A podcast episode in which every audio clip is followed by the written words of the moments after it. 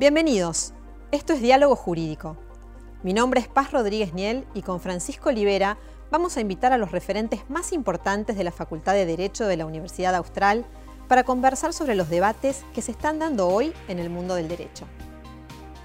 Hoy nos acompaña Guillermo Jacobuzzi. Guillermo Jacobuzzi es director del Departamento de Derecho Penal de la Universidad Austral y juez de la Cámara Federal Penal. Con él vamos a hablar de cómo funciona hoy la justicia penal, los tiempos de la justicia, las reformas que están en marcha, cómo se elige a un juez y qué hace a un buen juez. Bienvenido, doctor Jacobuzzi, muchas gracias por acompañarnos. Un placer, como siempre. Vamos a empezar por una pregunta un poco general. ¿Funciona bien la justicia penal en la Argentina? Bueno, en verdad lo que no funciona bien es la justicia en general, pero a su vez yo creo que Argentina tiene una, crisis de gobernanza, de, buen gobierno en general, y eso incluye a la justicia. Lo que sucede, me parece a mí, es que la sociedad ha puesto en foco a la justicia penal porque ésta representa de alguna manera una, una de las bases morales de la moral pública de las sociedades actuales y entonces las expectativas sociales se centran en cómo funciona la justicia penal. En verdad, la justicia penal es parte de todo eh, lo que podemos llamar una crisis de profesionalismo, de performance, del poder político. Y puntualmente, eh, en cuanto a la pena, ¿cree usted que las penas cumplen las expectativas sociales? Bueno, ahí volvemos a esa cuestión. Eh, la mirada de la sociedad sobre la justicia penal despierta expectativas que seguro, seguro, objetivamente, la justicia penal no puede cumplir. En primer lugar, porque la justicia penal, como todo el derecho penal, solemos decir, es la última ratio, es subsidiaria. ¿Y esto qué implica? Que cuando el legislador recurre a la justicia penal es porque ya debiera haber agotado otros instrumentos de concordia social, de derechos menos eh, invasivos. Llegar a la justicia penal en una sociedad donde los ciudadanos ponen tanta esperanza en que ese es el instrumento para solucionar los conflictos, es a mi modo de ver la demostración de un fracaso social. Porque la justicia penal es una justicia muy ruda, eh, es una justicia que por lo general se desenvuelve con penas, es decir, con las sanciones más fuertes del sistema. Si yo llego a eso es porque ha fracasado, en primer lugar, la integración social. En segundo lugar, los valores éticos, culturales, educativos, compartidos. En tercer término, porque no hay mecanismos mm, no jurídicos para eh, arreglar los conflictos. Conflictos de vecindad, conflictos de integración, laborales. Y en cuarto lugar, porque otros mecanismos eh, jurídicos no son satisfactorios. Entonces ahí llego al, derecho penal. Entonces, que la sociedad ponga eh, expectativas de que el primer instrumento de solución de conflictos es el derecho penal es, además de un fracaso, eh, la demostración de una carencia de mecanismos de concordia, de integración, de pacificación eh, menos intensivos que el derecho penal. Entonces, cuando llegamos a la pena, ahí viene el problema. La pregunta es, ¿qué pretende el ciudadano eh, del derecho penal cuando aplica penas? Y la verdad, cuando uno analiza, porque yo soy magistrado, soy, soy catedrático, pero soy también el señor que va al supermercado a comprar eh, pomelos y naranjas, ¿no? Entonces, uno, uno tiene esa percepción de lo que se pretende. Y lo primero que se pretende es, de alguna manera, neutralizar al sujeto. Y la pena propiamente no debiera tener como finalidad principal neutralizar, sino expresar que el sujeto es culpable, que va a pagar por lo que hizo, y eso tiene un efecto expresivo, comunicativo. Los datos, las estadísticas, muestran que son muy pocos los casos en los que la justicia penal llega finalmente a una sentencia. digo, siempre son menos del 5%, eh, históricamente, ¿no? Hace mucho tiempo, y si estamos hablando de eh, penas de efectivo cumplimiento, son menos todavía, pero igual es muy bajo el índice de sentencias también. Sí, se entiende. Quizás nosotros estamos algo por debajo de la media, pero en el sistema penal, precisamente el, juicio es el que define la situación de culpabilidad o inocencia, de modo tal que preguntarnos por qué hay pocas eh, condenas, condenas de cumplimiento efectivo además, supone preguntarnos previamente sobre el proceso de investigación que lleva al juicio, porque Está claro que si llegó a juicio, quien investigaba consideró que había prueba o mérito suficiente para ser juzgado. Ahora, el ser juzgado no quiere decir que sea condenado. Si nosotros suponemos que todo lo que llega a juicio debe terminar en, condena, eso quiere decir que el juicio casi es, inconsistente, porque me acusan, seguro me condenan. Y no es así. En el juicio se debate justamente la culpabilidad o inocencia. ¿Usted cree que no hay un problema en que de 100 eh, casos, dos terminen en, condena? Digo, son números que son más o menos eso, ¿no? Las estadísticas que... Digo, no hay ahí una falla del sistema, no debió haberse... Eh, hay una, una, falla quizás en el porcentil, pero no es eh, que el porcentil está a años luz de lo que debiera ser. ¿Por qué? Porque como el derecho penal se ha expandido tanto, el problema es que tenemos una sobrecarga de imputaciones delictivas que pueden terminar con cumplimiento de pena, que es algo muy fuerte, muy costoso y muy estigmatizante. Y entonces el propio legislador, que a lo mejor promueve la, ampliación de penas, también da instrumentos como la suspensión del juicio a prueba, lo que vulgarmente llamamos probation, que no es una probation la suspensión del juicio a prueba. ¿Y qué es la suspensión del juicio a prueba? Es un universo muy importante de casos que el fiscal, el fiscal, considera de menor relevancia político-criminal y entonces lo que se hace es pautar, con intervención de la víctima, algo que no es una pena porque no hay juicio, suspensión del juicio y no puede haber pena sin juicio y no puede haber pena sin culpabilidad declarada en juicio. Entonces es una suspensión del juicio. Entonces, ¿cómo se resuelve eso? Y por ejemplo con trabajos sociales, con eh, una indemnización, con un pago, con una reparación. Son mecanismos que tienen un porcentaje de impacto bastante significativo. Pero claro, no hay condena y mucho menos no hay prisión, obviamente, porque no hay declaración de culpabilidad. Bueno, esos son mecanismos alternativos muy importantes. Por eso cuando se evalúa cuánto del porcentaje llega a condena y de este de cumplimiento efectivo, hay que ponerlo en un universo más amplio. Y de hecho, esa es la decisión de política criminal. Nosotros ahora tenemos suspensión del juicio a prueba o probation, tenemos acuerdo, eh, tenemos reparación, es decir, un, elenco de mecanismos de política criminal que justamente neutralizan la llegada a juicio. Ahora bien, ¿qué le preocupa a la gente? Y que a lo mejor son pocas las condenas de lo que llega al juicio y pareciera que tiene suficiente prueba. Bueno, entonces hay que hacer un relevamiento de quien llevó adelante la acusación, lo que nosotros llamaríamos un requerimiento de que el juicio, eh, tenía suficiente prueba para reclamarlo. Y además, claro, esto es políticamente incorrecto, pero bueno, es función de, de quien también es profesor de Derecho Penal, además de juez. Es decir, que en verdad la expectativa en una pena de cumplimiento efectivo debiera ser pensado en un contexto más amplio. ¿Qué, busco como sociedad con la pena de cumplimiento efectivo?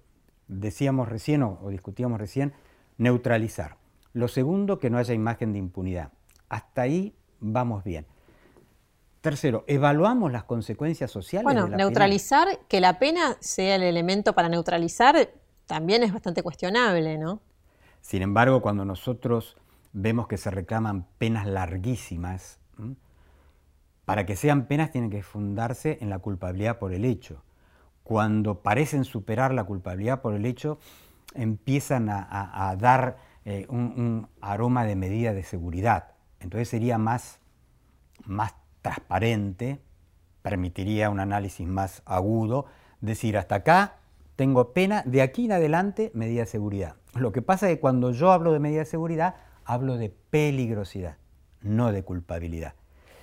Yo recuerdo con una colega suya, una de esas colegas icónicas en la historia del periodismo argentino, cuando yo era juez de tribunal oral, en un juicio abreviado, esto es, no podía superar los seis años de prisión, la fiscal de aquel momento pautó con los imputados no ir a juicio oral, sino un juicio abreviado, donde él reconocía, ellos reconocían la culpabilidad y ella pedía una pena de seis años de prisión.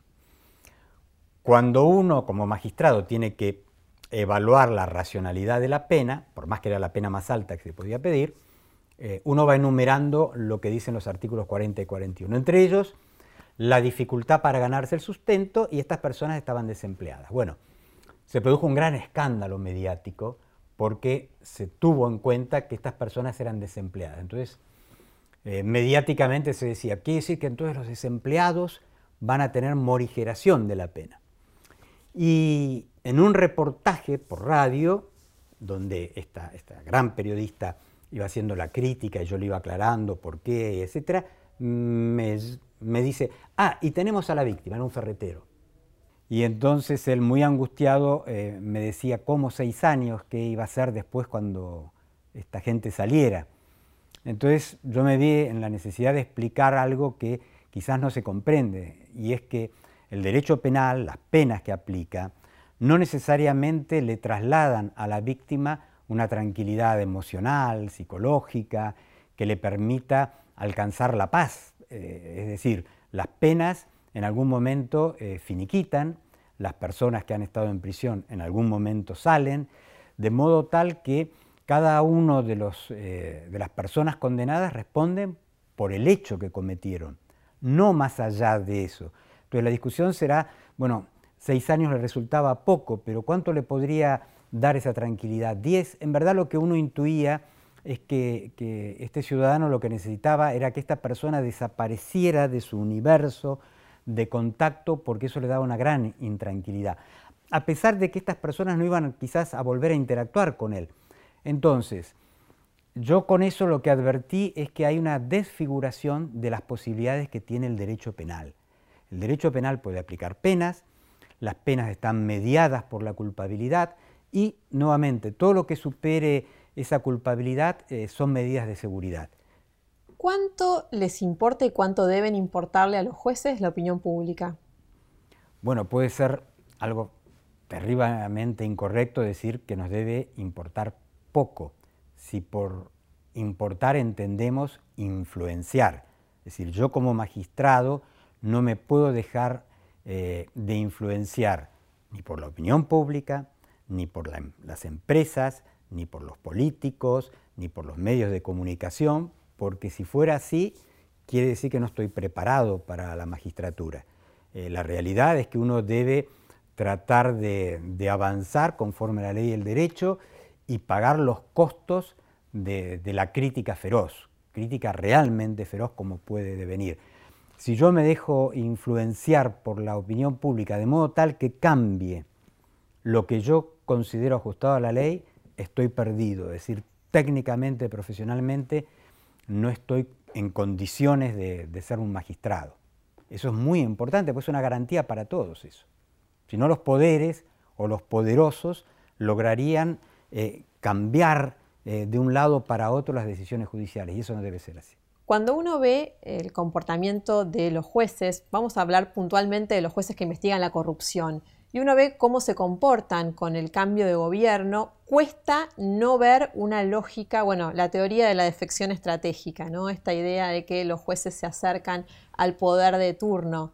Eh, o sea que, más allá de esto que hablábamos de la opinión pública, ¿cómo cree que se comportan en concreto los jueces respecto del poder y puntualmente del poder político? Bueno, la realidad, como en todos los ámbitos, hay jueces, juezas y jueces, juezas. Es decir, hay que ver de quiénes y cómo estamos hablando. Hay jueces y juezas muy valientes, hay jueces y juezas burócratas, hay jueces y juezas acomodaticios. Eh, nosotros hemos tenido ejemplos que lamentablemente no podemos mencionarlos porque no han sido llevados a juicio político, aunque estaban en trámite de serlo, que han eh, obtenido su jubilación, que han sido escandalosos para cualquier colega con un mínimo de dignidad en la profesión. Entonces, si es a ese tipo de magistrados, bueno, indudablemente yo no puedo salir en defensa de eso porque son acomodaticios. Ahora, eso es un escándalo. El problema es que se superponen cuestiones. Eh, la primera es el manejo de la investigación. Y ese es un drama del sistema, porque la investigación debiera estar a cargo de fiscales, no de jueces. Entonces los jueces que van investigando y, se toman su tiempo y, paran la investigación y esperan y vuelven a retomarla y esperan, eso tiene un costo para la jurisdicción enorme, que si lo hiciera un fiscal, aunque no sería para nada transparente, eh, podría ser criticado desde otra perspectiva. Pero la jurisdicción, los magistrados, tenemos, los magistrados judiciales, ¿no? Eh, tenemos un deber eh, diferente, avanzar a pesar de los costos en imagen, en críticas. Yo voy a utilizar una palabra que no es lo mejor para, un, ámbito como el que estamos teniendo, pero un gran maestro, colega, eh, que fue magistrado en el Tribunal Supremo español, me dijo más de una vez, cuando vos firmes una sentencia, lo único que vas a estar eligiendo es de qué lado te van a criticar, él dijo, te van a putear. Y entonces los jueces debemos estar eh, firmes interiormente para decidir sabiendo que de un lado o del otro va a venir una crítica feroz. No hay, no hay chance. Bueno, muy, muy oportuno en tiempos de grieta. Pero, pero la verdad, esto es algo que, que solemos discutir con los jueces, ¿no? Porque también detrás de esto, la lectura no es porque sí, es porque uno ve los comportamientos y muchas veces los comportamientos tienen que ver con el calor del de, eh, poder político en cada momento. Sí, bueno, eso no es un verdadero juez. Eh, un, ex miembro de la Corte Suprema norteamericana, eh, Frankfurter, decía que los jueces, las juezas, tienen que tener una personalidad especial eh, si no, no pueden estar en el cargo. Entonces, quien busca acomodarse, quien busca complacer, quien está mirando y oteando para dónde viene el calor político, empresarial, económico, mediático, mm, no cumple la, la expectativa de idoneidad constitucional para el cargo. Y por eso estamos en una situación crítica para el Poder Judicial. No todo, porque quizás incluso en lo penal esto se centra mucho en el ámbito federal, que es un ámbito donde incluso el poder político eh, dirime sus cuestiones. Y eso es un drama. ¿eh? La politización de la justicia es también la judicialización de la política, como se dice desde hace años. Esto lo, planteó hace unos cuantos años el Garafón, que era un francés, es un francés, que escribió un texto donde marcaba como uno de los desafíos de la justicia eh, en general y la penal en particular esto, la politización, pero no por la camiseta que ponen los jueces, sino porque se lleva al ruedo jurisdiccional temas que son propiamente de lo agonal, de lo político, de lo político partidario. Otro déficit de la justicia penal tiene que ver con los tiempos. No sé qué opina usted de los tiempos de la justicia. En general son horrendos, pero allí concurren dos problemas. Uno formal sistémico, que es el, que podemos llamar procesal, y otro de recursos humanos. En lo procesal eh, es indudable que los tiempos se alargan porque tenemos un número de instancias recursivas desmesurado. Eso ya prolonga constantemente el proceso.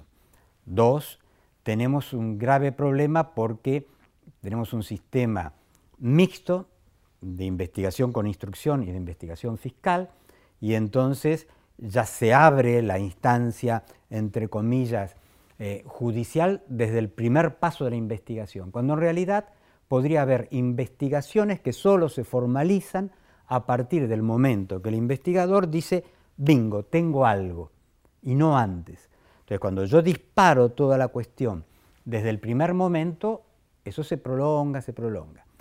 Entonces, el tema de los recursos es un inconveniente. El segundo problema es cuándo puede ser ejecutable la sanción.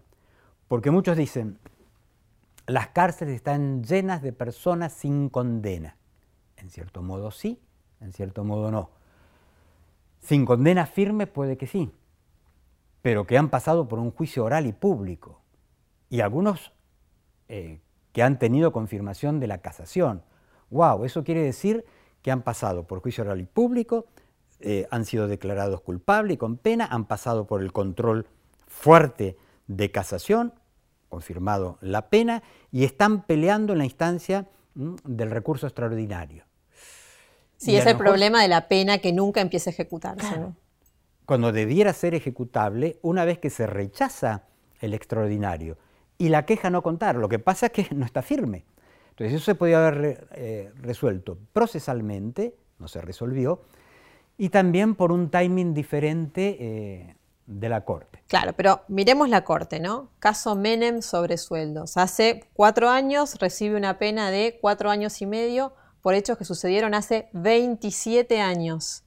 Y la Corte tiene para resolver, si tomo o no el extraordinario, hace un año y medio. O sea, más allá de cómo interpretemos cuándo se empieza a ejecutar, acá hay un tema de tiempos, porque eh, este, este, nivel de, paso del tiempo en el medio de un proceso es incomprensible, ¿o no? ¿Cómo se explica? No, es incomprensible eh, y para eso se ha habilitado, solo que no para causas donde el poder político puede como decíamos antes, tener interferencias, la noción de plazo razonable. Eh, yo para no meterme en una causa en particular, aunque sí voy a hablar de una causa, pero no identificable, cuando uno ve que causas no solo de corrupción política, sino por ejemplo penal tributaria, han estado durmiendo la siesta eh, cuatro o cinco años en un ámbito del Ministerio Público Fiscal que no sabe o, no ha querido o no ha podido dictaminar. Y a eso se asume que luego el tribunal ha dejado pasar otros cuatro años para llegar a juicio. Entonces uno va sumando cuatro, ocho más la investigación doce. Bueno, eso es un escándalo. Uno tiene que preguntarse, eh, ¿por qué se llegó a esto? Y puede ser por falta de infraestructura, puede ser por falta de rigor o idoneidad técnica sobre la complejidad del tema, puede ser por interferencias, y entonces, bueno, todo eso es responsabilidad del Estado. No tiene por qué pagar el justiciable todas estas dilaciones y para eso está la garantía del plazo razonable, porque no prescriben, porque justamente en autodefensa cada una de esas instancias va buscando accionar de tal manera de evitar Claro, cuando está el límite, digo, la prescripción establece plazos, plazos concretos, efectivamente. Pero que se pueden prolongar si Entonces, si es interfiere con el primer llamado a indagatoria, un día antes de que prescriba, eh, cito a indagatoria. Es un gran juez de la Corte, Petraki, decía que eso era un desvío de poder. Es decir, cuando yo utilizo un instituto solo para lograr que se prolongue el proceso, pero no para la naturaleza del instituto, lo estoy desviando. Entonces eso no puede contar. Entonces, a pesar de que no prescribe porque yo utilicé el instituto, pero lo, usé mal, yo no lo debo contabilizar. Y ahí viene el, ingreso de la violación de la garantía del plazo razonable. Esto que usted plantea, lo que uno no ve en la práctica es que cuando se declara eh, una acción extinguida por el plazo razonable, esté la investigación respecto de qué fue lo que pasó, ¿no? Digo, no sacan testimonio los jueces para que se investigue de quién fue la responsabilidad de todos esos plazos. A veces se sacan testimonios, se manda al Consejo de la Magistratura, lo que pasa que puede haber concurrencia de responsabilidades. Por ejemplo, un miembro del Ministerio Público, un fiscal, que, haya tenido sin resolver X cantidad de tiempo el expediente, el tribunal que alega, mira, a mí me llegó el expediente, pero tengo una lista muy larga de cronogramas de juicio. Eh, recuerde usted esto, en, este momento, a pesar de que ahora hay un, gran festival de nuevos cargos, nosotros tenemos multitud de tribunales orales incompletos. ¿Esto qué quiere decir? Que para que nosotros podamos completar los tres jueces, tengo que, tenemos que ir entresacando de aquí y de allá. De manera que un juez puede estar actuando en tres tribunales. Entonces, durante la semana, ¿eso qué implica? Una cadencia de juicios muy limitada en cuanto a las audiencias. Sí, lo vemos, ¿no? Juicios de corrupción que se llevan con audiencias una vez a, la, semana. Porque la otra, Entonces puede tardar, de hecho pasa... Tiene un juicio de lesa humanidad. Tres meses en tomar una indagatoria, dato concreto en una de esas causas. Efectivamente. Y a lo mejor tiene que viajar a Mar del Plata, o tiene que viajar a eh, Tucumán, o tiene que cubrir a alguien en Tierra del Fuego. Entonces, esos jueces no tienen capacidad eh, física, material, de atender con un ritmo, un timing mejor. Pero también, bueno, la famosa cronoterapia, ¿no? También ese uso del tiempo a veces es utilizado con fines, digo, eh, de complacer a un determinado sector político o un acusado. digo, esto que vemos del caso de Menem, es difícil entenderlo como simplemente una falla del sistema, ¿no? No, no, ahí también hay responsabilidades personales seguramente eh, no, no, conozco la causa para saber la complejidad, pero a veces se alega la complejidad de la situación. Lo que pasa es que la complejidad de la situación en un sistema acusatorio debiera ser resuelto en el debate entre el acusador y, el defensor, y el magistrado dar la razón a uno u otro. Como ese sistema solo se está implementando en Salta eh, y Jujuy, eh, ahí tenemos problemas porque el sistema, este nuevo sistema está funcionando. ¿Cree usted que cuando el código nuevo, el código acusatorio, empiece a funcionar en todo el país, esto va a solucionar estos problemas, por lo menos los problemas centrales de la justicia? Algunos problemas sí. La expectativa social, que es tan grande, calculo que no. Porque los sistemas dependen de los recursos materiales y del factor humano. Y ni lo uno ni lo otro lo tenemos satisfecho.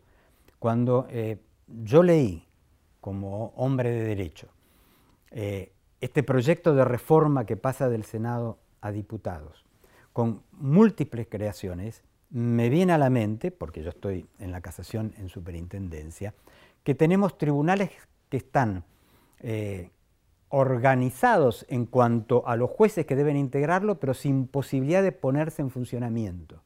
Y no hablo de lugares perdidos. Hablo de provincias fuertes, donde necesitarían un nuevo Tribunal Oral Federal. Y no se pone en funcionamiento. ¿Por qué? Porque eso implica edificio, personal, recursos. Entonces, no es tan sencillo que lo que se plasma en un proyecto luego pueda ser materializado. Nosotros tenemos déficits enormes. No tenemos policía, eh, por ejemplo, judicial. No tenemos fuerza de seguridad que eh, pueda dedicarse solo al control de seguridad, porque esa fuerza además tiene obligaciones o tareas de policía judicial. La policía judicial en, el ámbito nacional, federal, eh, era algo que venía con la reforma al sistema oral. El sistema oral empezó a funcionar con los tribunales orales, la policía judicial nunca se puso en funcionamiento, porque eso necesita laboratorios, dinero, experticia, eh, criminalística. Entonces, eh, penas alternativas, estupendo, pero yo necesito oficiales de cumplimiento, de libertad condicional, controlador de la probation. Eso todo es recurso humano, técnico, especializado. Es mucho dinero. Por eso la justicia penal, claro, para cumplir las expectativas necesitaría tener todo un contexto que es muy caro, que es muy caro y que nosotros desde décadas no estamos en condiciones de, llevarlo a cabo, al menos en el sistema nacional federal. Usted hablaba de este proyecto de reforma procesal penal, reforma de la justicia que está ahora en el Congreso. Se refería a el tema de, las, de la creación de cargos básicamente en el interior, donde se duplican prácticamente los juzgados federales, ahora convertidos, algunos van a ser eh, salas nuevas de cámaras, tribunales. Eh, pero también hay una parte que se aplica directamente a Comodoro Pi, el edificio en el que usted trabaja. En ese caso, lo que se hace es básicamente unificar con el fuero penal económico y crear cargos. Es menor en ese caso la creación de cargos porque lo que hacen es separar las secretarías y nombrarían simplemente un juez. O sea, con esa reforma, ¿cree usted que va a ser útil para mejorar el funcionamiento de la justicia federal penal en la ciudad? Sacaría eh, un fantasma que es que la concentración en pocos jueces provoca toda esa descripción que usted hace de, prolongar de acuerdo a conveniencias políticas, sacaría ese fantasma. Eh, no necesariamente va a, mejorar los, los tiempos porque lo que podría mejorar los tiempos es el sistema acusatorio si además se lo fortalece con un, número de profesionales muy grande. Bueno, una de las críticas de, este proyecto es que, no, no, va en línea con el acusatorio, entre otros motivos, porque crea la misma cantidad de, fiscalías que de juzgados, o sea, conserva ese modelo espejo. Efectivamente. Fíjense que el, código procesal está en funcionamiento solo en dos provincias, solo en dos provincias. Nos falta toda la, toda la República. Eh, ¿Por qué no poner eh, los esfuerzos, los dineros, eh, el profesionalismo en, ampliarlo como corresponde? Más allá del efecto político, que yo entiendo que también hay algo expresivo, comunicativo, simbólico, que es desarmar algo que es visto desde el, ámbito político partidario y social como un, pozo oscuro y entonces al, abrir más eh, ámbitos de, investigación pareciera que eso decae. Es más simbólico, expresivo que, eficaz. Veremos lo que dice, pues eso es toda cuestión de experiencia y, de relevamiento empírico. ¿En qué medida hacen al funcionamiento de los tribunales el sistema, los códigos, las normas y en qué medida las personas, en cuánto influye la calidad de esos jueces, ¿no? jueces fiscales? perdón, lo que quiero decir es, ¿se, resuelve con cambiar el...? No, se entiende, lamentablemente se entiende muy bien. Y depende mucho más de las personas. En el ámbito eh, internacional solemos decir esto, sin que se ofendan eh, en, el common law. La justicia británica, eh, como sistema estructuralmente, es rústica. Sin embargo, la, la, la imagen que tiene es excelente. Entonces la, cuestión es cómo un sistema tan rústico puede dar resultados que para la población son satisfactorios, por los recursos humanos. La, llegada a la magistratura, en, por ejemplo en Inglaterra, no digo en toda Gran Bretaña, pero en, Inglaterra eh, supone un curso sonoro muy importante, con, personalidades muy fuertes eh, y que por lo tanto tienen autoritas. Entonces, un sistema rústico con personas con autoritas, con capacidades, etcétera, funciona. Un sistema que en los papeles puede ser idóneo, con, entre comillas, malos operadores, no ¿Y cómo elige los jueces el Consejo de la Magistratura? ¿Los elige bien? Ah, es, un, tiro en el corazón del problema. Yo creo que hay una enorme insatisfacción sobre el Consejo de la Magistratura. No voy a decir si los elige bien o mal. Sí entiendo que si después de, concursar, después de que se ha hecho un orden de mérito a través del concurso, después de haber pasado la entrevista, de uno tener la idea de cómo han dado la entrevista, después aparecen cambios eh, extravagantes, eso es un indicador de que hay algo que no funciona de acuerdo a lo que debía funcionar. Ahora alguien podrá decir, bueno, pero la decisión es una decisión política, entonces más allá de que se ha dado un buen examen, de que usted ha defendido muy bien en el, en el Pleno lo, que se le preguntaba, luego hay un intercambio político que es indispensable. Bueno, si eso es así, entonces admitamos que las decisiones tienen un fuerte carácter político y que eso subordina la idoneidad para el cargo que uno puede expresar en, el examen y la entrevista. Entonces ahí está eh, la cuestión.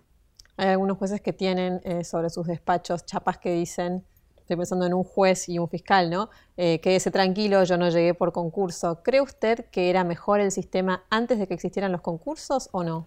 No, yo creo que los concursos dan, eh, eh, los concursos a nivel nacional federal, porque hay otros ámbitos provinciales donde basta aprobar y no hay un orden de mérito. Pero en, nuestro ámbito, donde hay una calificación de orden, por lo menos hacen un corte por debajo del cual supuestamente, aunque los consejeros hayan visto la luz en la entrevista y de repente quien está en el fondo en un sótano pase a estar con expectativas, naturalmente debiera quedar eh, un, grupo de concursantes que todavía no tienen la capacidad para el cargo. Claro, levanta el piso, digamos. Levanta el piso. Yo estoy para, para el Guinness porque yo di tres concursos para la casación.